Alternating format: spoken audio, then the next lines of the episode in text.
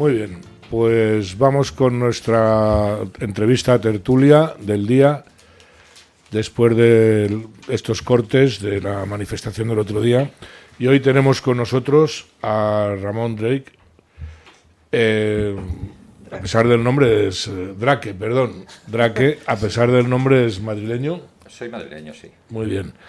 Eh, Ramón es abogado y es asesor fiscal desde 1984 y socio de Drake y Asociados. lo hemos traído porque queremos hablar un poquito pues de esa pesadilla que se llama Hacienda, pues no la podemos calificar de esa agresión continua que sufrimos, ¿no? Entonces, bueno, te presento a, a, mis compañeros, en primer lugar, a mi compañera Fezárraga, buenos días. Buenos días. Alberto Vázquez. Hola, buenos días. ¿Qué tal? Y buenos a Chema días. Gallifa. Hola, ¿qué tal? Encantado. Eh, Ramón, uno tiene la impresión continua mm, de ser agredido con Hacienda. Eh, sí, sí, no nos vamos a engañar. Eh, Desde hace bastante tiempo el, el contribuyente ha pasado a ser súbdito de la agencia tributaria. ¿Mm? Claro. Cuando tú hablas de Hacienda, supongo que te refieres a la agencia tributaria. Sí, a la agencia tributaria, sí. Eh, hemos pasado a ser súbditos de la agencia tributaria y somos un poco como la vaca a la que nos van a ordeñar constantemente, tengamos o no tengamos leche, ¿no? Además, con una desprotección legal impresionante, porque son juez, parte. eh, Sí, sí, eh, por desgracia sí. Es decir, nos estamos olvidando por un lado de lo que es la ley, por otro lado estamos, vamos, cuando hablo en plural, están olvidando lo que es eh, los técnicos de la agencia tributaria, los derechos y obligaciones del contribuyente, pero sobre todo los derechos. Es decir, por el hecho de ser contribuyente no somos defraudadores. Y aquí está implícito que el todo contribuyente tiene que ser un defraudador. No, señor. Es decir, yo puedo cumplir con mis normas fiscales y lo puedo hacer lo mejor que sé o lo mejor que puedo. Porque las normas fiscales, que son miles, son miles, las puedo interpretar como mejor sé o como mejor me lo pueden explicar.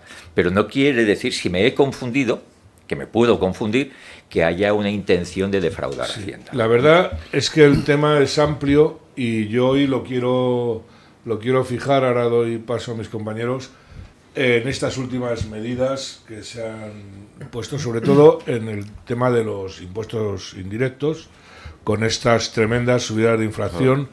Eh, yo tengo aquí un artículo que salió ayer en el Libre Mercado, donde hace varios cálculos y al final calcula eh, lo que va a ganar el gobierno con estas subidas en 9.000 y pico millones. Es un cálculo de ellos y dice es superior al presupuesto de algunos ministerios. Es cierto. Y es cierto, es decir, como consecuencia de la inflación, eh, los impuestos indirectos, la administración está recaudando más. Y como un ejemplo sencillo, imagínese que yo voy a comprar algo que vale 100. Ese producto que vale 100 tiene un IVA del 21%. Es decir, yo voy a pagar 121. Como consecuencia de la inflación, ese mismo producto ya no vale 100, vale 200 y voy a pagar el 21% de 200. 42. Es decir, voy a pagar 42 por el mismo producto. Y esto es como consecuencia de la inflación. Y es inflación que genera inflación. Claro, claro. Muy bien. Hasta que yo deje de, de pagar y diga, bueno, pues me voy a la economía sumergida Claro. O que- me quede sin trabajo y no pueda pagar Es lo que eso. se consigue, efectivamente. Tengo muchas preguntas, Renke. Muchas, Pues muchas, sí, muchas. Muchísimas, muchísimas. Hombre, A ver, eh, el Estado tiene la posibilidad de subir, pero también de bajar impuestos. Lógicamente. Bien. ¿Es cierto o no, es verdad o es falso que el Estado necesita permiso de Bruselas para bajar impuestos? Vamos a ver, eh, sí y no. En los impuestos directos, no. En los impuestos indirectos, como puede ser el IVA, sí. Pero incluso en estos casos, voy a poner un ejemplo que fue muy típico, por desgracia, con la pandemia. El 14 de marzo del 2002 se inicia el confinamiento y es necesario las mascarillas. Las mascarillas tremendamente caras porque no había, no había mascarillas y el tipo era el 21%. Se pidió que se bajase el IVA de las mascarillas y dijeron, la ministra de Hacienda dijo que no, que la Unión Europea no lo permitía. Eso no es cierto, era mentira. La Unión por- eh, Europea lo permitía y en noviembre de ese año se bajó. ¿Mm? Entonces, ¿Que se pueden bajar los impuestos directos? Sí, los indirectos es necesario contar con el permiso de, de Bruselas, pero que en muchos casos lo hemos tenido y no lo han hecho. Por ejemplo, yo, el- yo, pues, permí- yo le quería preguntar a nuestro invitado, un momento rápido. Yo he visto el IVA al 16, luego al 18 y luego al 21. Yo Correcto. recuerdo el IVA al 16 y creo que en Alemania ya estaba al 21. Sí, o había un- sí, sí. Mm, esos desfases que además da luego paso a una cantidad de fraude fiscal que es tremendo. Eh, Eh, ¿Para eso no hay que pedir permiso para subirlo o cómo va Eh, esto? eh, no, vamos a ver. el- la Unión Europea viene a establecer unos consejos, unos criterios de acuerdo con la economía de cada, de cada país. Si se establece la necesidad de aumento de subir, eh, efectivamente, antes estaba en el 16, luego en el 18, ahora en el 21. ¿Por qué? Porque hay que armonizar la, la normativa europea. La armonización no es fácil. Es decir, lleva un tiempo. Entonces, bueno, pues ahora estamos en el 21, aunque es cierto que hay países que lo tiene dos puntos más, eh, más elevados. 23. Mm, eh, Efectivamente, el 23. Todo se andará. Por Sí, desgracia, estoy por seguro. desgracia, todo Estoy se. Tampoco le vamos Pero a pedir. Estamos hablando de que la cuarta parte de lo que te cuesta una cosa se la vamos a tener que entregar a Hacienda. ¿no? Efectivamente, Sí, sí. efectivamente. Es de locos, ¿no? O sea, que es... Y, eh, y me callo, Alberto, perdona. eh, Si es que esto trae... Diga, claro. impuestos directos e indirectos. Voy al caso eh, actual y sangrante. La gasolina. Ajá. Todos tenemos un coche Sí. eh, que necesita la gasolina, el diésel para echarlo. Ahora mismo la gasolina está en 1,8, 1,9, dependiendo. Y 1,9 y pico. era la 1,9 y media. pico, dependiendo. Para que no Eh, sean dos, ¿no? Claro. Si es diésel, el 45% del litro es impuesto. Si es gasolina, el 49% Es impuesto. es impuesto. Bien. ¿El Estado tiene potestad de bajar ese 49, ese 45 Sí. entre impuestos directos e indirectos? Tiene, tiene posibilidad de, de bajarlo. Es más, ahora se está estableciendo la posibilidad, como consecuencia de la guerra en Ucrania, de bajar eh, los tipos impositivos, sobre todo en el combustible. Polonia lo ha hecho. Sí, se puede hacer para poder hacerlo. Es decir, para que el, sobre todo el trabajador, el autónomo, que es el que utiliza más los, los vehículos, no tengan ese coste tan, eh, tan elevado. Se está discutiendo, efectivamente, si bajamos o damos, eh, dejamos los impuestos como están y damos. Se subvenciona, ¿no? Sí, pero es que las ayudas, o sea, si se determina, vamos a bajar los impuestos, se bajan automáticamente. Pero la ayuda, a mí me da mucho miedo. Vamos a ayudar. Claro. Miren La Palma, Ahí sigue. como consecuencia del volcán. Vamos a ayudar. El otro día fue Sánchez y estaba con las pancartas. Oiga, ¿y la ayuda cuándo? Claro. ¿no? ¿Y la ayuda para cuándo? Es Se mejor, quedan los titulares de los claro, periódicos. es mejor bajar los impuestos, aunque sea de forma momentánea, que pueda ayudar durante dos, tres o cuatro meses al, al que verdaderamente lo está utilizando, al que lo necesita, al que necesita el coche para su trabajo, etcétera. Es mejor eso. ¿Que lo pueden hacer? Sí, se puede hacer. Pero igual que se pueden hacer otras muchísimas cosas. Por ejemplo, eh, con la inflación, en el impuesto sobre la renta. Oiga, ¿usted por qué no deflacta la tarifa? Me explico, a lo mejor esto la gente no lo Por, entiende. por la No, inflación, yo- Claro, efectivamente. es decir, sí. Eso explícalo, por Sí, favor. Sí. vamos a imaginar que yo gano 100. ¿m? Y de esos 100, 50 los destino a pagar impuestos y los otros 50 los destino para vivir yo. Como consecuencia de la inflación, sigo ganando 100 porque no me han aumentado el sueldo. 50 los destino para pagar impuestos, pero los otros 50 ya no puedo vivir con ello. Me falta Como vivía antes. como vivía antes porque ha subido el precio de las cosas. Oiga, pues usted tiene la posibilidad, usted Hacienda, de esos 50 que yo le pago, deflactar la tarifa y que en lugar de ser 50 sean 40.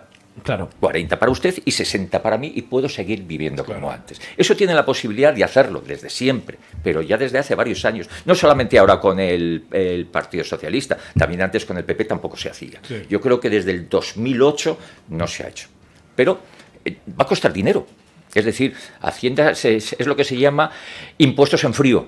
Yo pago los mismos, sí, claro que pago los mismos, pago esos 50 sobre los 100 que obtengo, pero claro, es que con el resto ya no tengo para vivir. Pero podríamos decir, igual que con los indirectos, realmente yo he subido la inflación a los impuestos directos. Es Sí, decir, lo cuando- que hablábamos puesto antes, que al no deflactar, Claro. lo que me está haciendo es subirme la cantidad de impuestos que pago. ¿no? Claro, claro, porque Claro. me quedan menos para poder Para vivir poder yo. Resultado. ¿Y esto qué supone? ¿Esto qué hace?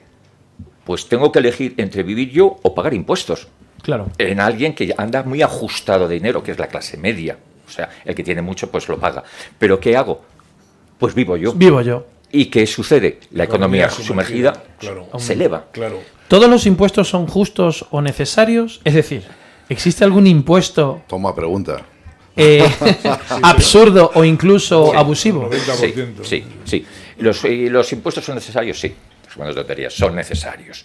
Eh, ¿Hay algún impuesto que hoy por hoy no tenga ningún sentido? Sí. El impuesto sobre el patrimonio. El impuesto sobre el patrimonio. El impuesto sobre el patrimonio es un impuesto obsoleto. Tuvo su razón de ser y nació en el año 78. Pero en el año 78 nació con una finalidad de control. Es decir, se cambia toda la, se hace toda la reforma fiscal después de la muerte de Franco y se necesita un impuesto que determine qué es lo que tiene cada Para uno. hacer un censo de Esa- patrimonio. exacto. ¿no? Y por eso se llamó impuesto extraordinario sobre el patrimonio, porque pretendía que durase cuatro o cinco años. Es más, se estableció la, posibilidad de que fuese un impuesto a tipo cero. Ah, claro, es que lo que no entiendo es Eh, en si es día. para controlar eh, por qué se cobra. Claro, Entonces, entonces, se estableció la posibilidad, oiga, que sea un impuesto a tipo cero. Debería ser pero cero. dijeron que no. Pero todavía existe. No sé si han oído ustedes hablar, seguro que sí, de ese consejo de expertos que ha creado Sí, eh, sí, la, ministra, sí, sí. di- seamos serios, dirigido por ella. Sí. Entonces, donde gran parte de ese, de ese informe está eh, o afecta al impuesto sobre el patrimonio, la armonización fiscal con las comunidades. Sí. Vamos a ver, si queremos armonizar, que me parece muy bien, vamos a armonizar con lo que nos pide Europa. Porque usted muchas veces, usted, ministro de, ministra de Hacienda, exige una mayor eh, creación de impuestos porque dice que, de acuerdo con los mm, ratios de Europa, podemos. Oiga, pues si usted va a seguir o va a comparar con Europa, los sueldos. Vamos a, no, no tanto los sueldos, que sí, eh, vamos a comparar los impuestos. El impuesto sobre el patrimonio, ¿en qué países de la Unión Europea existen? En España. ¿En alguno más? No.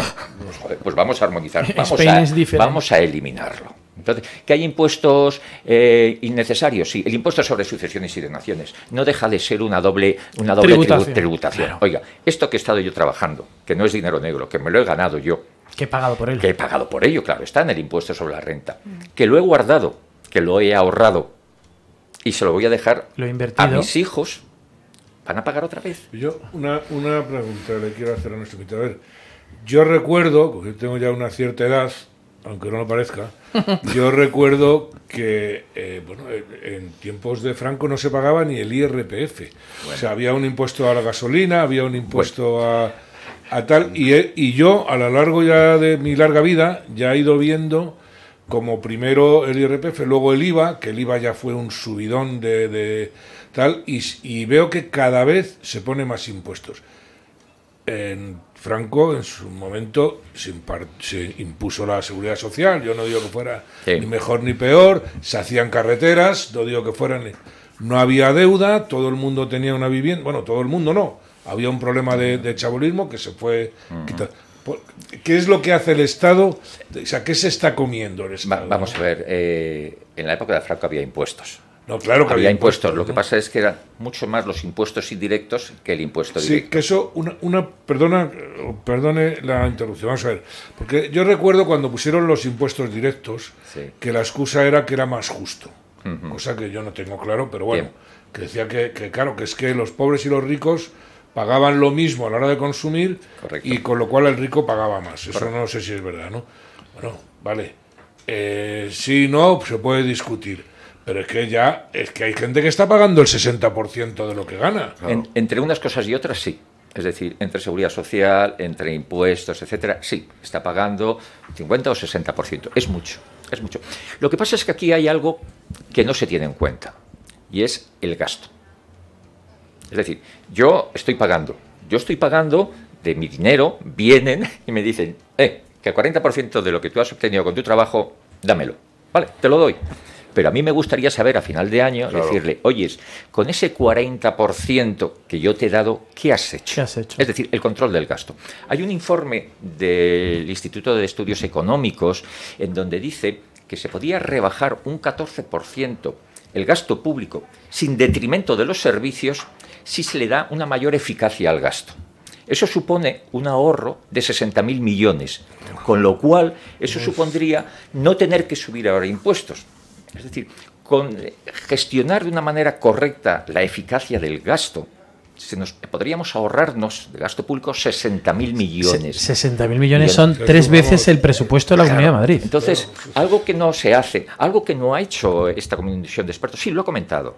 Oiga, Eh, ¿Qué pasa con el gasto? ¿Por qué no se controla más el gasto? Entonces, según esto, si se da la vuelta, se le puede acusar a este gobierno por, por malgastar 60.000 millones de euros, ¿no? Eh, no es Si malgastar. hay posibilidad de. No, no hay, de ma- ahorrar no hay 60.000, malgastar. No es, no es malgastar. Es mala gestión. O mala gestión. Pues Por una mala gestión, sí. Se pierde tantísimo. Sí. Sí, y- Pero, perdonadme, yo, eh, estamos hablando de una mala gestión, pero lo que pasa que es aposta. Es decir, ahora mismo, eh, estos días ha salido la noticia de los 20.000 millones que le van a dedicar al Ministerio de la Igualdad, o no sé qué historia. ministerio, Por- ministerio. Eso no es ni ministerio. ¿no? Eso- Entonces, están pidiendo ahora a la, Uni- a la Unión Europea que por favor 12.000 nos adelanten. 12.000 12.000 Nos millones de euros. porque, porque estamos caninos. Pero como... eh, Somos o sea, lo que hablamos siempre, la industria de la política come mucho. Pero o sea, no es mala gestión. Una mala gestión es un torpe. Pero en este caso no lo veo mala gestión, lo veo malintencionado y lo veo pues, pa- pues para la doctrina por un lado, para imponer una fórmula Ramón, ¿qué política. piensa de eso? Hombre, eh, yo pienso que es cierto. ¿A dónde van eh, o qué va a hacer esos 20.000 millones que va a recibir el Ministerio de Igualdad? Es decir, ¿va a servir para lo que en teoría tenía que ser el Ministerio de Igualdad? Yo creo que no. No. Es decir, vamos a crear o tenemos creados unos chiringuitos Ahí. eh, que necesitan dinero. Pues vamos a... Oiga, mire, no. Esos 20.000 millones, si se aportan o se utilizan de una manera mucho más racional, como decían, pues vamos a dar a, la- a los niños, hablaban con enfermedades. Bien, me gustaría saber que, es- que eso es cierto. O a las eh, familias que no tienen trabajo, me gustaría saber que eso es cierto. Es decir, usted todo eso que me dice que va a destinar el dinero, ¿lo va a hacer de verdad? No me lo creo.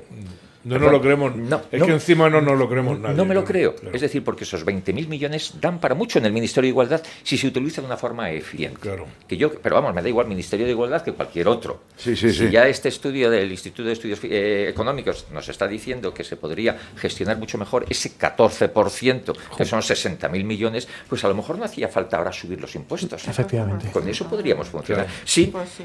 sin eh, esa- esos 60.000 millones, sin detrimento del servicio público que se esté dando. Sí, algún día hablaremos de la administración, sí. Hace un momento hablabas de, de- de los países de- que nos rodean, Europa, y la pregunta que te quiero hacer es esa. eh, ¿Somos el país de Europa que más paga impuestos o el que menos paga impuestos según el gobierno? Cuidado, eh, allá hay, hay países que pagan más impuestos que nosotros.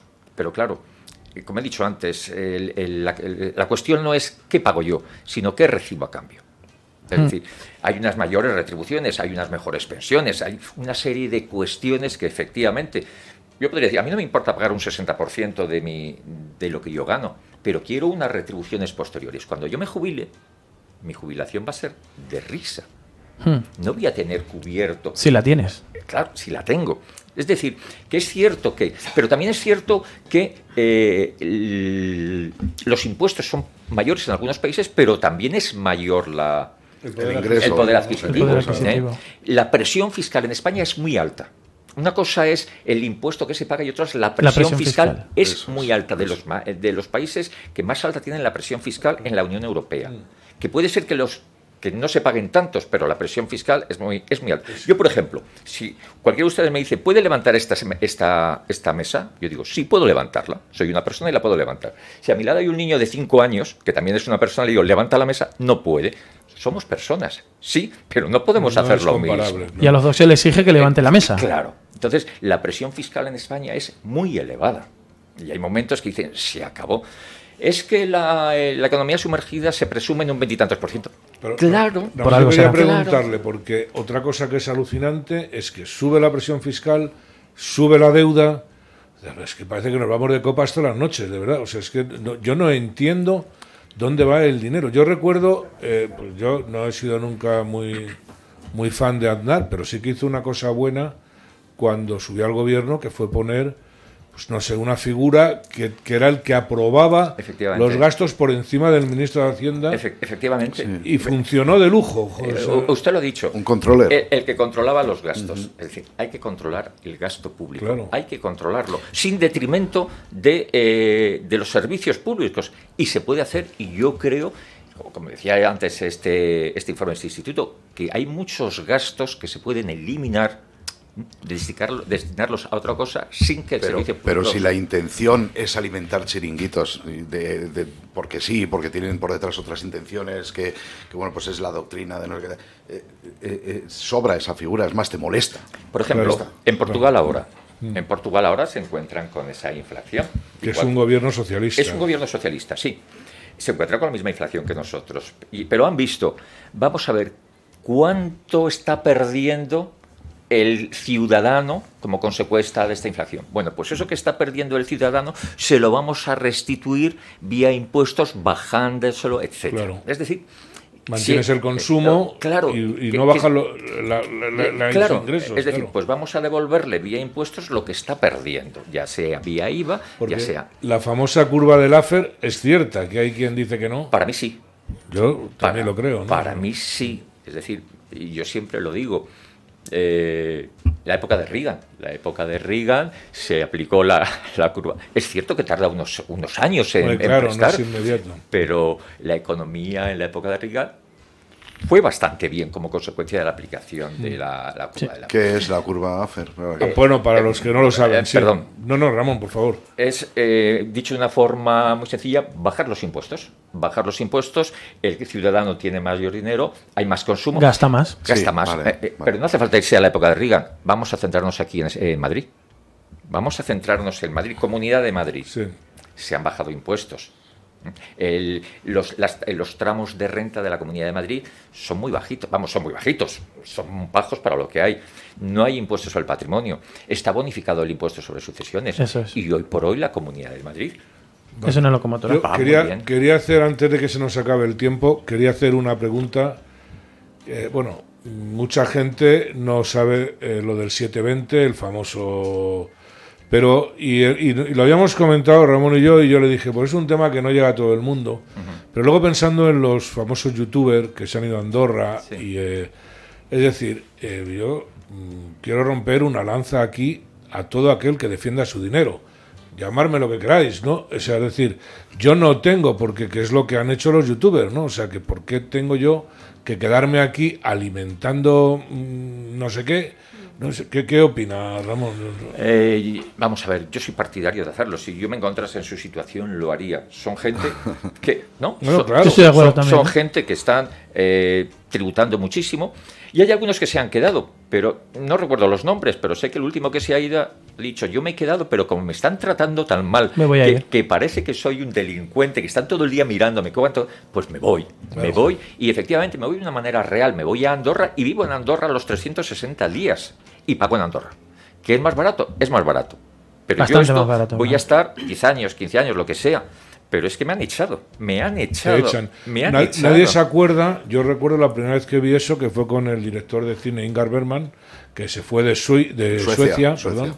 se fue precisamente por ese motivo, que entonces, que era la socialdemocracia, no había otra cosa, la gente alucinó, ¿eh? Este, ¿cómo se va este tío? Que es un es como si de España, yo qué sé, se hubiera ido Berlanga. O Nadal. En O Nadal- Francia, o Nadal, en- o en Nadal. Francia, Johnny Holly dijo que se iba, ya que estaba harto de pagar impuestos, que había comprado un portaaviones al Estado francés y que ya se sufí. Y se, Se pi- se Con el- piró a claro. Suiza. Me hizo una gracia lo del portaaviones.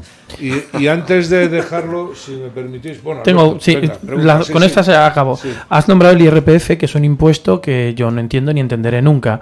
Eh, muy brevemente, cuando eres pequeño, tus padres te dicen estudia, prepárate una carrera, eh, trabaja, consigue un buen trabajo, mientras mejor trabajo ganarás más, lo haces, te sacrificas, tus padres te ayudan, empiezas a trabajar, ganas tu primer sueldo y viene el Estado y te dice, espera, que te voy a cobrar por trabajar. IRPF. Efectivamente. Y haces un máster y te preparas y te vas un año fuera y aprendes idiomas para que ganar un poco más y ganas un poco más y el Estado dice, espera, vas a pagar más ahora. Y te compras una casa con todo tu esfuerzo porque tienes que vivir en un sitio y viene el Estado y te dice, me vas a pagar por esa casa. Sí. Todos los años. Correcto. No lo entiendo. Creo que es confiscatorio. O sea, me están cobrando por trabajar y me están cobrando por comprar una casa para vivir. Eso por un lado. Y la con esto ya no pregunto más, Enrique, prometido. ¿Existe la desobediencia fiscal? Eh, sí existe. Es decir, existe, pero te arriesgas a lo que te arriesgas. Es decir, tú puedes hacer lo que te dé la, lo que te dé la gana. Claro que sí. Pero tienes ahí la agencia tributaria. ¿Qué sucede? Eh, que si tú crees que lo que estás haciendo es correcto de acuerdo con la interpretación de la norma, ahí están los tribunales. Anda. Ahí están los tribunales. Lo que pasa es que es muy difícil para, para una persona con dinero, no. Pero para una Sí. persona del montón a la Sí. que encima le dicen te descuento el 50%, El currito. Sí. más te descuento no sé qué, y vas a tardar no sé cuántos años en. Es cierto. O sea que. Eh, Es cierto, la, eh, por desgracia la justicia en el ámbito contencioso y económico administrativo es muy lenta. Una vergüenza. Se puede tardar mucho tiempo. Pues lamento tener que cortar así, pero me están haciendo Sí. señales. Como siempre, se nos ha hecho corto y ha- se ha quedado muchísimo en el tintero. Muchísimo. Pues nada, que venga si, otra vez. si usted quiere, le volvemos a invitar, si ya estaba a gusto. Estoy encantado. Pues muy bien. Pues nada, eh, gracias a todos y, eh, como les digo siempre, asóciense, pero no monten chiringuitos. Muchas gracias. Feliz Un saludo a todos.